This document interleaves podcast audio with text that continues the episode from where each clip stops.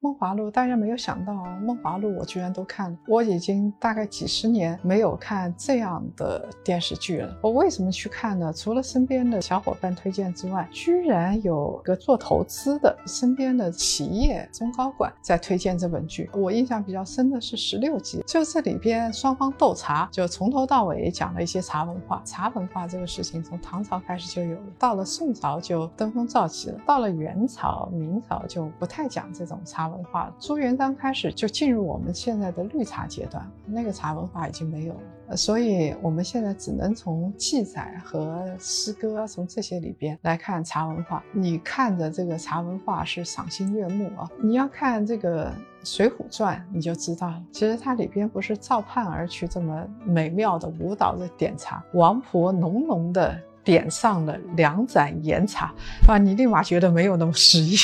但是，王婆开了一个小茶坊，在那儿点茶，对不对？然后当时的建筑是怎么样的？恐怕也没有电视剧里边所显现的那么好。你去看《清明上河图》里边的建筑啊，其实就是鳞次栉比，一间挨一间，上面有的瓦片啊，绝不像电视剧里边所显现的那么好。我估计这个电视剧是奔着这个宋徽宗的那个园林去的，但我仍然喜欢。宋朝这个朝代，是因为你可以有夜市、有宵夜、有灯火、有各种各样的东西，对于商人又没有那么歧视的朝代。你在历史上是很难见到。至于他们是穿什么的，还有一本书，如果大家愿意看的话，就是随手翻一翻啊。明朝的人穿什么服装？宋朝人穿什么服装？这本书是参考书。这个中国的服装史专家沈从文写过《中国服饰史》，他不写小说，从事那个文物研究之后，他花了很大的精力，就写了这么一本书。当事人留不留胡子啊？然后是当事人穿。的是什么？贵族是穿什么？普通人是穿什么？那普通男性、女性，尤其是男性是穿什么？做小生意的人穿什么？宋江穿的还比他们好，一般人那个没有穿的那么好，但依然是一个烟火气。我们看那个宋词里边写的“元宵灯节，东风夜放花千树”，那就是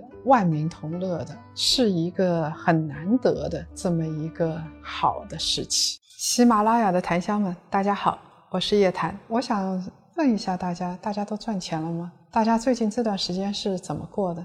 你是赚钱了，还是为了错过这一波周期而懊悔？因为已经百分之二三十以上了。当很多人现在觉得懊悔，现在想要追进的时候，其实市场已经涨过一大波了。从我来说的话，如果它已经上涨了百分之三十，对于定投的人来说的话，是应该是止盈的第二个阶段了。现在要开一个训练营，那檀香们怎么进群呢？